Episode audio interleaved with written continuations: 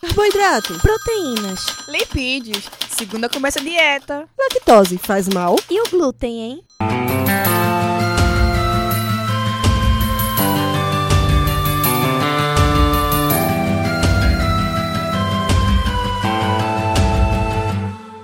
Começa agora mais um Alimenta Cast.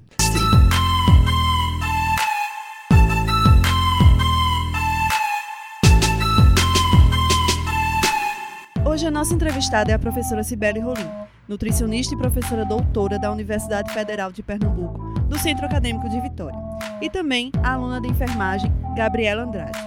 A nossa temática é Dieta para o Emagrecimento, Mitos e Verdades. Eu sou Larissa Rebeca, sexto período de nutrição. Eu sou Luciana Orange, professora de nutrição do Centro Acadêmico de Vitória. Eu sou Maria Carla Damasceno, do quarto período de nutrição. Bem-vinda, professora Cibele e Gabriela, ao nosso AlimentaCast, programa vinculado ao Container Saúde do Centro Acadêmico de Vitória. Hoje nós vamos abordar o tema dietas para emagrecimento, uma temática muito importante que desperta bastante interesse pela população, tendo em vista que, segundo dados da FAO, mais da metade da população brasileira tem excesso de peso e a obesidade já atinge 20% das pessoas adultas. Bom, professora, estudos já relatam que 95% das pessoas com excesso de peso fracassam na manutenção de dietas de emagrecimento e voltam a engordar posteriormente. Com isso, quais os principais erros cometidos por quem quer uma dieta para emagrecer? Olá, pessoal. Boa tarde, bom dia, boa noite. É, eu fico bem feliz em poder estar aqui compartilhando um pouquinho do conhecimento com vocês. E, em primeiro lugar, eu gostaria de agradecer o convite, né? E eu faço isso no nome do professor Luiz Miguel. Né, e é muito legal estar participando do primeiro AlimentaCast, né, que é um projeto alinhado ao Container Saúde. Então, Maria Carla, tentando responder a sua pergunta, quais seriam os principais erros cometidos ou envolvidos com o indivíduo que está numa dieta ou quer seguir uma dieta para emagrecer? Eu acredito que seja a própria dieta. A própria dieta, quando ela não está acompanhada, ela não está alinhada a uma estratégia de reeducação alimentar. Porque é justamente essa estratégia de reeducação alimentar que vai levar o indivíduo a uma reflexão e nesse processo de reflexão ele vai ressignificar essa relação que eu acredito está distorcida, disfuncional, que levou ele a procurar algum tipo de dieta. E aí quando você traz esse, esse indivíduo para junto, para pensar com você, é, nessa perspectiva da reeducação, você favorece uma maior adesão, porque aí, na verdade, ela é uma dieta construída junto, né, em pares. E aí, no caso, você tem menores fracassos, você tem maior adesão, e aí sucessivamente. É, eu concordo com a sua resposta e, e ainda sinto mais, né? Ainda há pessoas que seguem também padrões impostos pela mídia, redes sociais como Instagram. É, o que a senhora acha disso? Eu acho que, que essas redes sociais ela tem um papel bem importante é, na difusão do conhecimento, né? mas não necessariamente conhecimentos verdadeiros, e ela precisa ter um certo. O indivíduo precisa filtrar essas informações e ela termina por, tam, também por influenciar a como eu me vejo. Então, às vezes, o indivíduo que busca uma dieta não necessariamente ele precisa de fato emagrecer. A gente precisa estar vendo se existe uma relação desse emagrecimento com a saúde ou é meramente estético. E se ele se gosta ou ele quer que gostem dele. E aí eu acho que isso aí é bem importante a gente discutir, né? Sai do, do âmbito da nutrição, passa pelo âmbito da psicologia, mas é bem importante essa, é, essa discussão, porque aí você vê o papel né, da equipe muito profissional na abordagem desse indivíduo que, que tem essa perspectiva de seguir algum tipo de dieta. Bem, professora, a gordura já foi considerada a grande vilã da alimentação. Agora é a vez do carboidrato.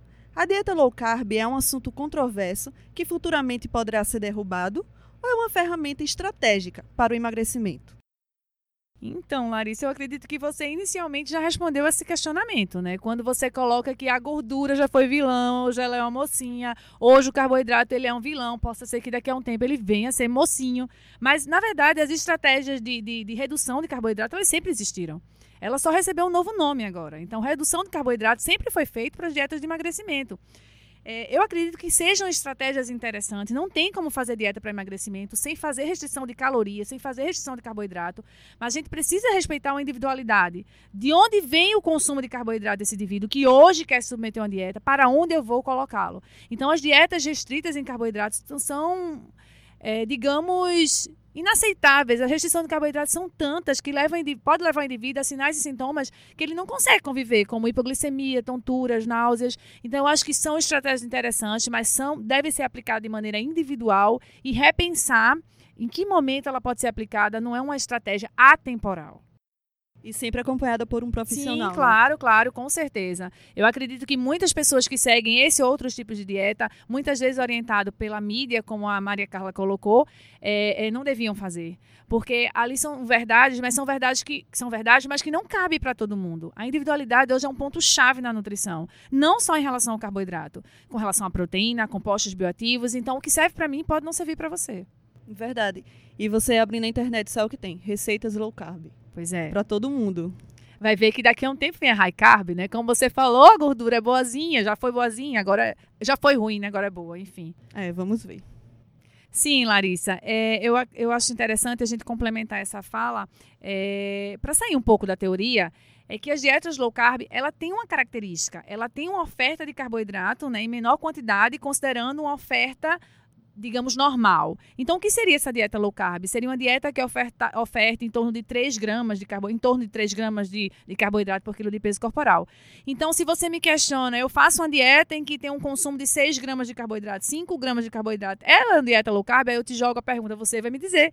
Porque aí você vai me dizer de, de onde você vem, qual era seu consumo anterior a essa dieta. Então, se você faz uma, fazia uma dieta de 10 gramas e hoje faz uma de 5 gramas, 6 gramas, 7 gramas, 8 gramas, 9 gramas, ela é low carb. Se você vê o de 10, qualquer valor abaixo desse vai ser uma restrição de carboidrato. Se bem que, quanto menor, mais restrita. Quanto mais oferta, um pouco menos restrita. Bem, professora Cibele, a busca pelo emagrecimento muitas vezes leva o indivíduo a realizar dietas muito restritivas, né? Então as pessoas pensam, ah, é, muitas vezes escutam até do próprio profissional, não pode comer isso, não pode comer aquilo. Então, quais seriam os, os principais efeitos né, que essa dieta muito restritiva poderia desencadear nesses indivíduos? Então, é, Luciana, são vários, né? São vários os efeitos dessas dietas bastante restritivas, né? Quase, quase sempre fali, falidas, né? Porque assim, na verdade, o indivíduo ele não consegue se perpetuar nesse modelo de dieta, mas ainda assim ele persiste, ele tenta persistir. Aí ele vai vivenciar uma série de, de efeitos. A gente pode citar alguns efeitos, é, alterações do metabolismo, dos nutrientes de maneira geral, alterações neuroendócrinas vivenciar sensações muito desagradáveis, entre elas a sensação de fome, né? Viver, com a fome é muito, muito estressante. E aí, esse estresse todo gerado por essa dieta termina é, mexendo nas emoções, um boom de emoções que, de certa forma, pode ser um disparador para o desenvolvimento de algum transtorno. É, esses transtornos alimentares que estão bastante presentes na sociedade, é, anorexia, a própria bulimia, transtorno compulsivo alimentar. E aí, é, a gente tem até uma experiência bem interessante para colocar, que é o projeto que a gente está acredita nele, já vem quatro anos desenvolvendo aqui no Centro Acadêmico de Vitória, que é o projeto Nutrição em Movimento, que ele tenta repensar, né, ele tenta trazer a discussão da, da, da, da mudança do comportamento alimentar para além de, de, seguir dietas. E aí, nessa perspectiva, eu trouxe um participante, e eu acho que ela pode contribuir aqui na discussão da gente, falando um pouquinho né, dessa experiência de ter vivido é, é, um pouco dessas dietas restritivas e essa experiência de, de, de repensar essa relação no projeto com o alimento, claro. Então, nós vamos chamar agora estudante de enfermagem, Gabriela Andrade, para fazer o seu depoimento. Então, oi, gente. Eu gostaria de agradecer o convite por estar participando aqui do AlimentaCast e vim relatar uma experiência que eu tive em relação a participar de uma dieta muito restritiva. Então eu estava em uma dieta muito restritiva, onde eu comia muito pouco e eu não conseguia perder peso, né? E também eu sentia fome, só que eu não sabia que eu sentia fome, para falar a verdade. Daí eu descobri e tive a oportunidade, o privilégio de participar do projeto que é o Nutrição em Movimento. E lá nas oficinas eu aprendi muitas coisas. E uma delas era a diferença entre fome e vontade de comer.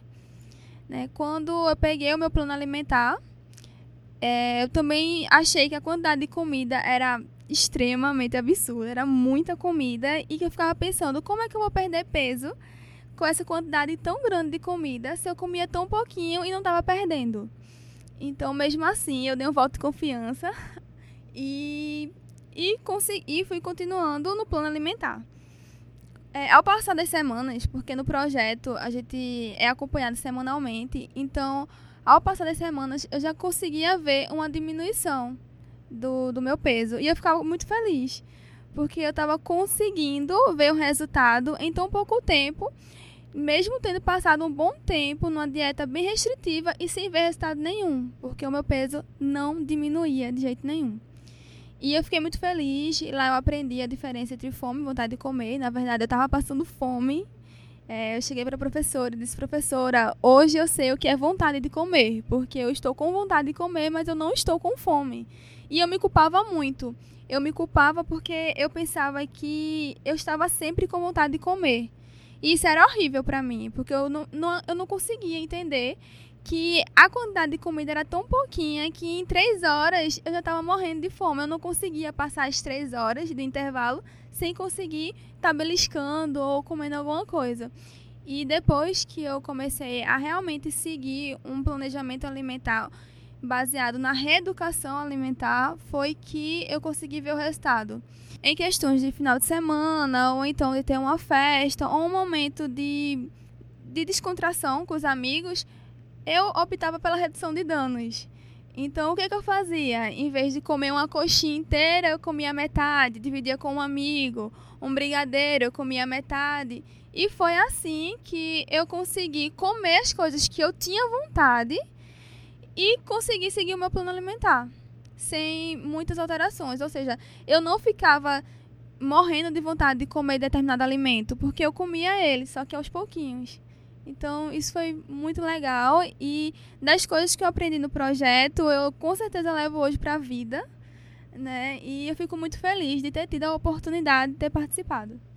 Então, eu acho, é, Larissa, Luciana, Maria, Car Maria Carla, que a fala da Gabriela foi fundamental para o entendimento do que a gente está discutindo aqui hoje. É, quando ela coloca ao final que ela leva para a vida. Porque o indivíduo ele vai se relacionar com a alimentação para o resto da vida, a não ser que ele morra. E aí ele vai ter festa, ele vai ter finais de semana, eventualidades, ele precisa saber como se comportar, como se relacionar. Eu posso comer, eu não posso comer sim, eu posso comer, mas quanto eu posso comer?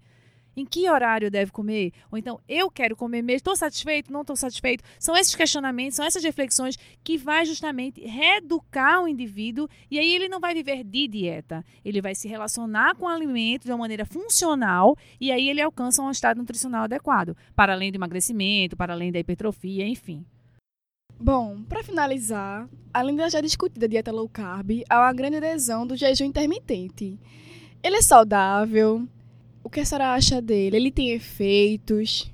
Então, é, Maria Carla, eu acredito que o jejum intermitente é mais uma das estratégias é, atuais né, que está sendo posta como na perspectiva do emagrecimento.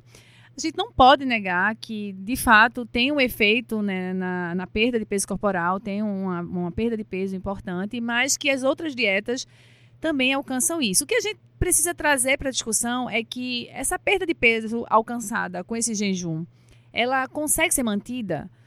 Porque o indivíduo ele vai passar um tempo que não deve ser grande, né? Porque a gente sabe das implicações de um, de um jejum prolongado, né? Porque, na verdade, esse jejum intermitente nada mais é que um jejum intencional, que você submete ao indivíduo a um período de tempo que pode chegar de 8, 10, 12 horas, a ausência de comida. Então, eu acho que é, você conquista uma perda de peso, mas você também conquista muito estresse, né? Porque passar fome não é algo muito confortável. E aí você consegue aquela perda de peso corporal, mas aí você vai voltar a se relacionar. A gente tá o tempo todo falando de se relacionar, se relacionar, se envolver com a comida, porque a gente nasceu para isso. A gente precisa de comida para sobreviver. E aí ele não aprendeu. Como é que eu vou fazer isso? Até um momento atrás eu não podia comer, eu estava de jejum intermitente, ausência total de comida. Agora eu me coloco de frente de um montão de comida. O que escolher, como comer, em que horário, em que quantidade, posso isso, posso aquilo, como vocês mesmos colocaram. Então acredito que a gente precisa enfatizar a reeducação, sempre a reeducação. O jejum intermitente, como as low carb, a dieta cetogênica, ela ela está aí, são estratégias tem evidências científicas, poucos estudos ainda, é algo novo, a gente pode dizer assim, mas que o indivíduo ele precisa passar pelo início, né? Viver outros tipos de dieta, dietas mais tradicionais, mais equilibradas, tentar alcançar esse objetivo e aí sim, se ele pensar em optar por algo dessa natureza, individualizar, quantificar o tempo que ele vai viver nisso, porque realmente é, é, é, tem que ver, pesar, né? Os prós e o contra, seja ela qualquer que seja a dieta. Muito bem, professora. É, foi muito importante todas as suas colocações e, com certeza, enriqueceu muito o nosso conhecimento. É, queremos agradecer por sua participação e a senhora sempre será muito bem-vinda ao nosso container. Eu que agradeço, Larissa. Fico bem feliz em poder contribuir com vocês. Faço votos de sucesso, que a AlimentaCast vá bem longe, trazendo assuntos tão importantes como esse que foi abordado hoje. Obrigadão. Quero agradecer também a Gabriela pelo seu depoimento, foi fundamental para exemplificar toda essa conversa. Quero agradecer também a nossa equipe do AlimentaCast. Espero que você que tenha nos escutado tenha aproveitado esse podcast. Siga-nos na rede social, arroba Container Saúde. Compartilhe esse programa com seu amigo. E é isso aí. Até o próximo Alimenta Cast!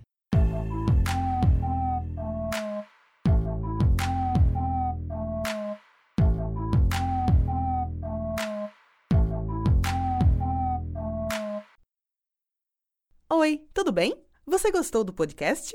Então não se esqueça de assinar o nosso feed, buscando pelos podcasts do Container Saúde.